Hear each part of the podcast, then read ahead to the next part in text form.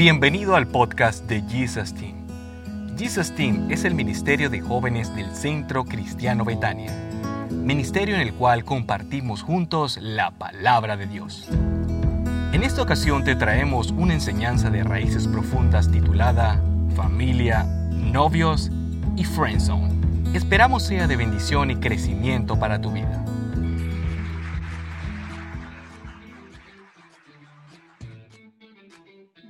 Que es normal que los novios no le presten mucha atención a los padres de la novia. Ay, además que digan algunas mentiritas, no hay ningún problema.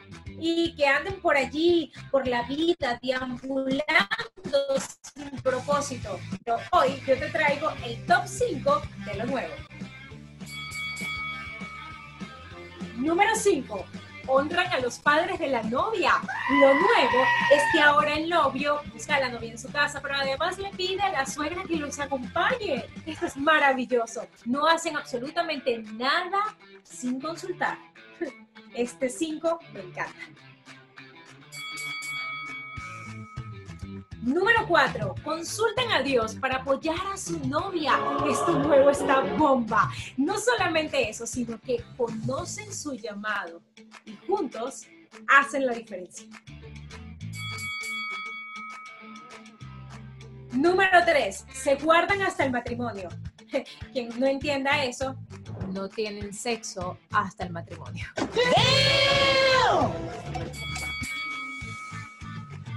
Número 2 son transparentes, es decir, dicen la verdad, siempre la verdad y nada más la verdad. Número uno, son intencionales, tienen un propósito, saben lo que quieren en la vida. Esto nuevo me encanta. Esto fue Top 5 de lo nuevo. Bueno, hemos escuchado el top 5, el noviazgo, mucho que, decir de esto, son principios de repente algunos chistosos, pero muy ciertos y hasta muy bíblicos. Así es, la verdad es que Juanpi, los noviazgos muchas veces comienzan mal, funcionan mal y terminan mal. Y de los que sobreviven o que llegan al matrimonio, casi ya la mitad terminan en divorcio. Y lo más triste no es eso, sino que hay muchos matrimonios que son un matrimonio, no se llegan a divorciar, pero en sus corazones ya hay una separación. Entonces, es algo, es algo preocupante, la verdad. Y creo que es un tema demasiado importante porque casarse unir tu vida con otra persona es una de las decisiones más importantes de la vida, ¿no crees? Totalmente, yo creo que esa decisión es para toda la vida y debe ser bien meditada, bien pensada. Yo sé que podemos entregarles en este corto tiempo algunos principios y algo que, que queremos que se quede en su mente cuando piensen en el noviazgo. Algunos tal vez puedan estar ya dentro de una relación de noviazgo. Es tiempo para reparar, para ordenar, para corregir todo. Uno puede decir, es que tengo cinco años de noviazgo. No importa, siempre Dios nos da la esperanza de que podemos reparar lo que está roto, porque Dios es especialista en curar corazones, en restaurar a los perdidos, en salvar a la gente que se ha perdido. Eso es lo que hace Dios y lo hace en los noviazgos, en las amistades, en la familia y también en el matrimonio. Así que queremos compartirle en este corto tiempo cosas que le van a servir muy profundas, que las pueden practicar y les pueden ayudar en sus relaciones.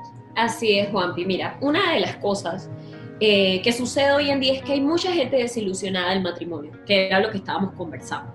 Hay mucha gente que simplemente no cree en el matrimonio. Y la verdad es que muchos matrimonios fracasan, pero es porque no están viviendo el diseño que Dios dejó para el matrimonio. El matrimonio es demasiado bueno y hermoso y Dios lo diseñó para que dos personas pudieran glorificarlo a Él. ¿Qué quiere decir glorificar a Dios con el matrimonio? Es que Dios pueda ser el dueño de sus vidas, pueda, podamos eh, darle gracias a Él con todo lo que hacemos. Pero una de las cosas que más daño nos hace es el orgullo del matrimonio, ¿no lo crees? Totalmente, digo, el orgullo no nos permite admitir, no nos permite aceptar nuestros errores, nos daña por completo. Y bueno, en este caso estamos hablando del noviazgo, que es el preámbulo del matrimonio. Y queremos hacer ese énfasis para los que de repente están en un noviazgo o quieren tener un buen noviazgo. ¿Qué cosas deben considerar para tener un buen noviazgo? Mira, una de las cosas más importantes, Juanpi, es saber cuál es la motivación que tienes que te está llevando a tener un noviazgo. Hay motivaciones que son 100% egoístas y por eso es que te mencionaba lo del orgullo.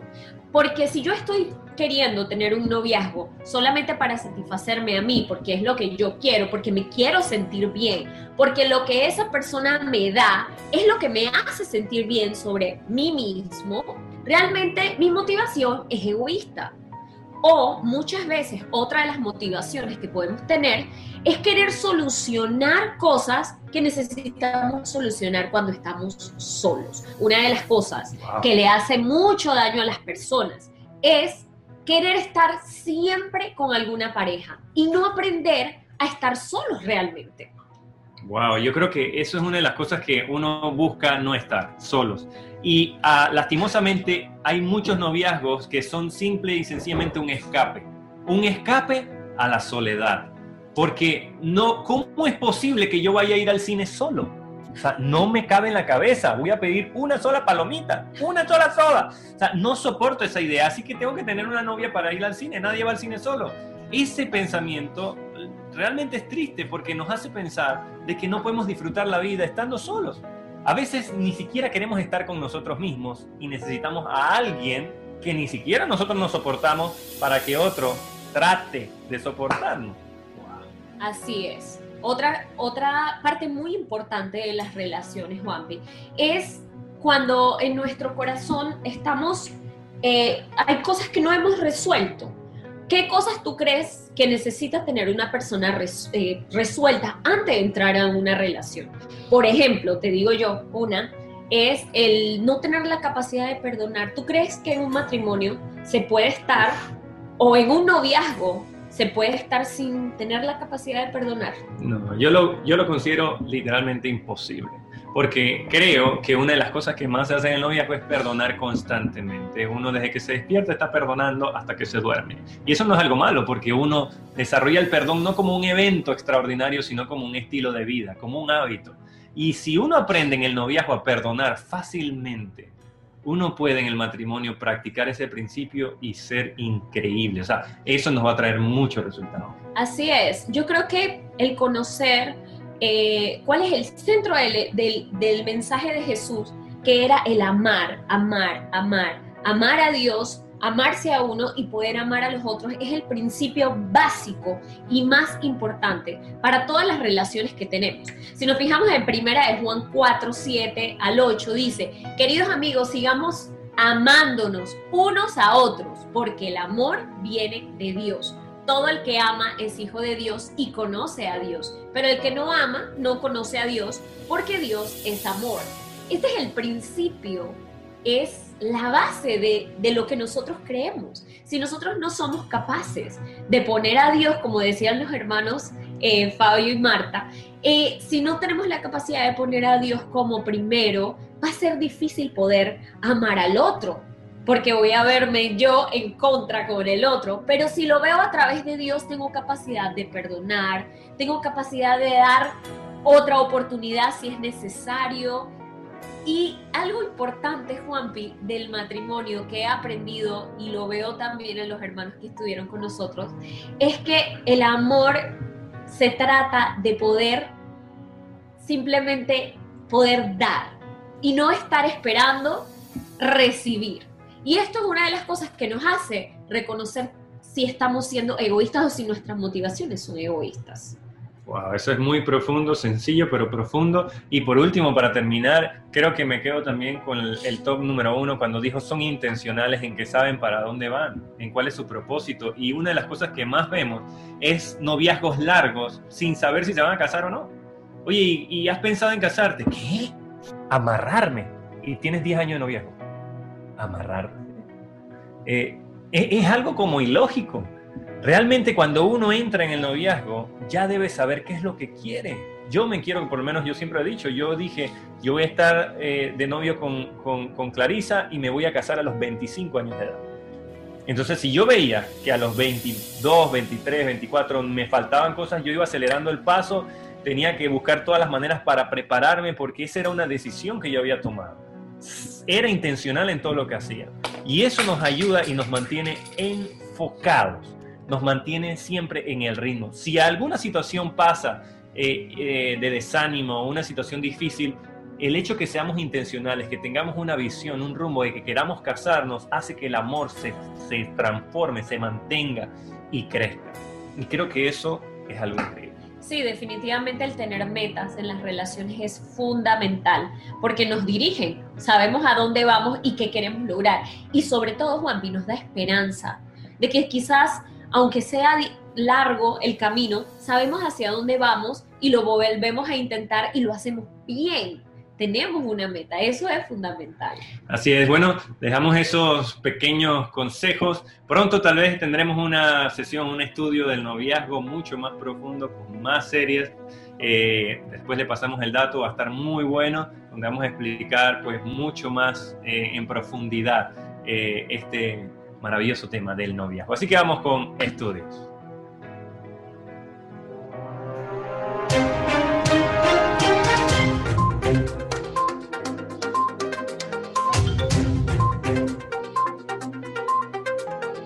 Sobre todo someterme a este escrutinio público de todos los participantes de Raíces Profundas. Ahora un poquito acerca de la soltería. Vamos a ver qué preguntas hay en esta entrevista. Bueno, sí, exacto, Diel. Eh, ya nos dimos cuenta del uso de los términos, ¿no? Ya se dan cuenta que un abogado, ¿no? El escrutinio, yo jamás usaría esa palabra. Eh, pero bueno, está bien, eres soltero, todo está permitido. Eh, bueno, Ediel, eres un soltero común y corriente, eh, pero, eh, pero en mi consideración, con una fe y una confianza en Dios, un amor hacia Dios un respeto hacia Dios y hacia tu familia. Ediel, como soltero, descríbenos eh, primeramente una pregunta personal. ¿Cuánto tiempo tienes de estar soltero? Uh, no mentira, hace como unos 3, 4 años creo, más o menos la cuenta que tengo de estar soltero. sí, más o menos ese tiempo. Ok, fabuloso. Ediel, la vida de un soltero que, definitivamente está esperando en Dios, que, considero firmemente que, ama a Dios, le, quisiera hacer una pregunta primordial. ¿Tienes en tus planes casarte? Sí, claro, es, una meta eh, en este momento a mediano plazo no es algo, no es algo que, tenga esto a corto plazo, hay muchas cosas que quiero, que quiero alcanzar antes y escuchando un poco lo que decían eh, antes todos los que han intervenido durante todo lo que ha sido Raíces Profundas, que me ha parecido fantástico, estoy totalmente de acuerdo con ellos, es un tema de, que hay que estar preparado para asumir el gran reto del matrimonio. Ediel, como soltero se reciben muchas presiones. Eh, claro y las presiones a veces son muy fuertes. Hay personas que reciben presiones desde su propia casa. Oye, pero cásate, por Dios, ¿sí o no? Eh, y presiones similares eh, que la familia piensa que te vas a morir soltero para toda la vida y es como una desgracia. ¿En algún momento has recibido algún tipo de estas presiones? ¿Cómo han sido? ¿Cómo has lidiado con ellas? ¿O qué, qué, comentarios de dónde han venido esas presiones? De, no quedarte soltero. Eso lleva a que te apures y escojas hasta mal. Eh, ¿Qué presiones has recibido, Diana? Eh, la verdad es que todos los que estamos aquí sabemos que ese tipo de personas las recibes tanto en casa como tus amistades, pero principalmente creo que son las amistades o la familia lejana que a veces piensa que porque te vean algo, de, algo adulto o tal vez bastante maduro, tal vez para tu edad, te digan de que bueno, entonces ¿cuándo te vas a casar? Si ya creo que has alcanzado algunas cosas, entonces, ¿qué te hace falta? Eh, es un tema de metas personales y de que uno mismo comprenda que hay que estar bastante preparado y no dejar que las presiones esas lo afecten a uno, no que ese es lo otro. Exacto, claro, porque a veces uno se deja afectar por esa presión y dice, sí, me voy a quedar solo, se me va a dejar el tren, la moto, la bici y todo, y entonces uno ¡El avión! El avión, exacto, de todo, ¿no? Uno piensa que se va a quedar como varado en una isla. Eh, y Miguel, una pregunta interesante, ¿cómo tú te preparas en este tiempo que estás soltero? Eh, ¿Cómo preparas tu vida?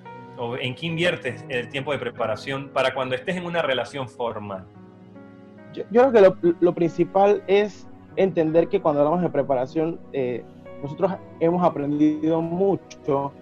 Casualmente aquí en Jesus Team también tiene que ver mucho con, los temas familiares que te enseñan a principios. Y muchas gracias a Dios por, por poder pertenecer a este, este hermoso, hermoso ministerio.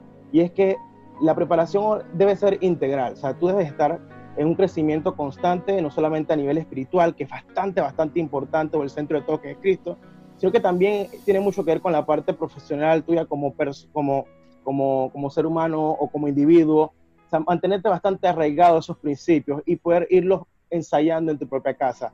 estoy del criterio de que uno no puede dar nada que no tenga, así que si quieres ser un proveedor cuando tengas tu familia, o tu núcleo familiar separado de tu familia en la que, en la que naciste, pues deberías practicar en esa misma casa, ayudando con qué haceres allí o, aportando algo, no solamente siendo el que ocupa el espacio. Entonces creo que es parte de todo. Buenísimo, buenísimo. Eh, sí, definitivamente es una preparación integral eh, que te mantiene activo, porque creo que una de las cosas que que mantiene a una persona bien enfocada, estando soltera, es realmente eh, buscando todo lo que les permita crecer y ser mejor persona y mejor cristiano también. Entonces, es hermoso lo que, lo que nos has compartido, muy bueno. Y, Ediel, hablando del servicio, hablando de Dios, ¿qué papel juega tu, servicio? tu, servicio a Dios, tu entrega a Dios, lo que haces para Dios, eh, en este caso. Eh, ¿Qué papel juega esto para encontrar a la persona indicada? El estar, tú sabes, eh, con un círculo de amistades pues, que también ah, ah, busquen a Dios, eh, tratando de, llenarte de Dios o estar en, reuniones, en fin, todo lo que hagas para Dios y tu servicio. ¿Qué papel juega importante en tu vida en este caso? Les soy sincero a todos, a, todos los amigos que hoy pueden ver y pueden participar de raíces profundas. Tú, tú quieres ver la mano de Dios, quieres ver la bendición de Dios, preocúpate por servirle eh, simplemente hazlo y eso te va a ayudar en todos los ámbitos de tu vida. Actualmente, pues en mi caso, no tengo una pareja, no tengo un noviazgo, por decirlo así, de alguna forma, eh, pero he sido bendecido por Dios en otras áreas de mi vida, mi familia, en el área profesional, eh, en, muchas cosas. Dios me ha protegido de muchas cosas y, creo que todo se debe precisamente a que pues él, ha tenido misericordia de mí, ha visto en mí ese deseo por agradecerle su benevolencia conmigo. Wow, eso me recuerda eh, a Pablo que él dio una instrucción para los que son eh, solteros, ¿no? Eh, entonces, pero en, esa instrucción él dice en el capítulo 7 de Corintios, versículo 32, dice, quisiera que estén libres de las preocupaciones de esta vida. Un soltero puede invertir su tiempo en hacer la obra del Señor y en pensar cómo agradarlo a Él. Pero el casado tiene que pensar en sus responsabilidades terrenales y en cómo agradar a su esposa. Sus intereses están divididos. Eso quiere decir que tenemos el mejor momento, eh, todo soltero está en el mejor momento para que pueda invertir su tiempo en hacer la obra de Dios y en pensar cómo agradar a Dios. Y yo pienso, Ediel, eh, que cuando tú estás agradando a Dios o cuando tú estás en una vía, por ejemplo, si tú vas eh, a un lugar donde sabes que van a haber puras personas eh, burlonas o por lo menos en una discoteca donde todo el mundo está fumando, tomando y tú dices, yo quisiera tener una pareja que nunca fume y nunca tome. Yo creo que una discoteca no es el mejor lugar para encontrar. Entonces creo, definitivamente, entonces si dice que un soltero puede estar invirtiendo su tiempo en, en, hacer la obra de Dios y en pensar agradarlo a Él, creo que cuando uno está invirtiendo el tiempo en eso, uno se va a encontrar a la persona que también está invirtiendo el tiempo en eso y lo puede descubrir allí. Creo que cuando, los, cuando uno invierte en eso, va a ver a la gente que también lo invierta. Porque si yo estoy invirtiendo tiempo en agradar a Dios, yo no me voy a buscar a alguien que no quiera agradar a Dios. Entonces creo que es vital esto de, de hablar sobre en qué el soltero está invirtiendo su tiempo. Si tu tiempo lo estás invirtiendo en solo ver Netflix o en hablar con gente que nunca tiene nada bueno en la cabeza para decir o que nunca te, te ayuda a crecer, lo más probable es que tu pareja salga de ese entorno. Pero si estás agradando a Dios, o estás en un lugar donde se agrada a Dios, lo más probable es que vas a encontrar a una persona que también quiera hacer lo mismo que tú, de agradar a Dios. Los mismos intereses. Entonces, es hermoso eso y, es bueno eh, decirlo. Ahora, hablando de esto también, Ediel, eh, ¿cómo nos puedes hablar o, o, nos puedes comentar en este, en este caso de ¿de qué piensas del modelo normal del noviazgo que la sociedad tiene? El modelo que ahorita mismo se maneja del noviazgo. Bueno, para nosotros es un secreto que el modelo actual del noviazgo es algo totalmente relativo y, totalmente desapegado a los principios cristianos que nosotros pues, aprendemos en, este tema de, una amistad larga, un noviazgo corto, un matrimonio eterno. Realmente la gente eh, pinta el noviazgo como un haz lo que tú quieras y lamentablemente es lo que lleva a, estos escalabros cuando está en el matrimonio, eh, porque la gente se llega a casar incluso más por un tema de, de, simplemente firmar un papel o, o, asumirse a un contrato o simplemente alcanzar un tema de, de posición o, o, de farándula o de mofa en vez de, verlo como un compromiso real ante Dios y, y para el resto de la vida. Así que en, en el tema de los creo que, que ahorita mismo pues nosotros deberíamos estar bastante preocupados en comprender que debe ser el preámbulo para el matrimonio y que en Dios pues es un compromiso que es para siempre.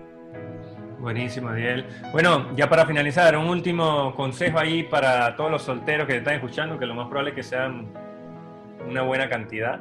¿Qué consejo le puedes dar, Ediel, a todos los que están solteros? De repente algunos pueden decir, estoy desesperado, eh, ya están usando ese versículo que dicen, todo lo que venga a mí yo no le echaré fuera. Eh, no usen ese versículo para, para, la soltería. No para eso.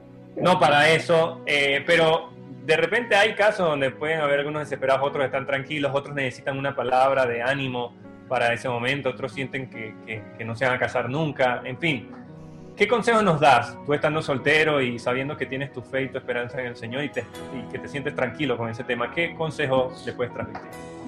Hermano, lo primero es que no puedes perder la esperanza. Y lo segundo es que utiliza bien tu tiempo. No pierdas el tiempo te aseguro que en este momento, si estás pensando solamente en una persona, a lo mejor no seas tú en este momento la persona que, esa persona que tú estás deseando merece tener. Es decir, para plantearlo sencillo, sé el esposo digno de una hija de Dios. Y chica, sé la esposa digna de un hijo de Dios. Preocúpate por eso, preocúpate por agradar más a Dios que agradar a la persona que te gusta o a la persona que quieres alcanzar, porque al final realmente todo nos lleva al centro que es Jesús. Eso es lo que más importa. Y créeme que te vas a sentir pleno. Te vas a sentir pleno. Buenísimo, Diel. Excelente, Diel. Wow, amor, ¿qué piensas de...? No, me quedo con eso, me quedo con eso. O sea, el, el, el estar soltero es ese tiempo para cosechar lo que quieres tener en el matrimonio, en un buen noviazgo, ¿sabes? O quiero ser un mejor cristiano, quiero mejorar mi carácter, quiero invertir bien mi tiempo de tal manera que cuando yo tenga un noviazgo pueda llevar, pueda aportar hábitos positivos a esa persona. Quiero que en nuestro hogar, en nuestro futuro hogar, cuando ya nos casemos, podamos glorificar a Dios juntos, porque ya es una práctica que me he esforzado por hacer antes. Así es, así que nada más lo dejo con esto, si ahorita mismo estás soltero y sientes que no estás completo, o has pensado que te falta alguien para estar completo, te digo, lo mejor que te puede pasar en la vida antes de casarte es sentirte y estar convencido que estás completo con Dios. Dios te completa. Nosotros no somos una media naranja de nadie, somos una naranja completa y hecha por Dios. Él quiere que nosotros no completemos a alguien, ni alguien nos completa a nosotros. Él quiere que vivamos completos, que vivamos enteros sabiendo que Él nos llena, Él nos completa. Y si no te sientes así, tal vez necesitas recibir a Jesús en tu corazón, necesitas decirle Jesús, necesito que entres y yo quiero sentirme completo. No quiero pensar que el estar soltero es una maldición o es, es una brujería que me hicieron. Yo quiero pensar que estar soltero contigo me siento completo. Y que puedas decirle a Jesús, Jesús, quiero conseguir a alguien que esté completo contigo también porque nadie de nosotros podrá completar a nadie. Solo Dios completa al ser humano y lo ha hecho por medio de Jesús. Así que si puedes en este momento cerrar tus ojos un momentito y me permitas hacer una oración especial por ti, si tú gustas también la puedes repetir. Y puedes decirle Jesús, te quiero dar gracias porque tú descendiste a la tierra para morir y perdonar todos mis pecados, para limpiarme y hacerme una persona completa en Dios, mi Padre. Yo te pido perdón por todo lo malo que he hecho y quiero que entres en mi corazón y me completes para siempre. Quiero ser una persona completa. Te amo Jesús. Amén. Es una oración sencilla, pero ahí comienza todo. Sé que Dios tiene preparada la pareja ideal para ti. Sé que Dios te ayudará a restaurar el noviazgo si lo pones a Él primero. Dios es bueno y Dios está contigo. Te ama demasiado para dejarte quebrado o destruido. Él te ama con un amor eterno. Y si Él te tuviera que volver a la tierra, lo haría solo por ti. Dios te ama muchísimo. Y con esto me despido y, los, y les pido a estudios. Has escuchado la segunda parte del tema familia, novios y friendzone. Mantente expectante a las próximas enseñanzas que se estarán compartiendo en esta plataforma. Te invitamos a seguirnos en nuestro Instagram, arroba JesusTeamCCB, y al Instagram de nuestra iglesia CCBetania 507, para que disfrutes de otros contenidos edificantes para tu vida. Un abrazo fuerte y hasta la próxima.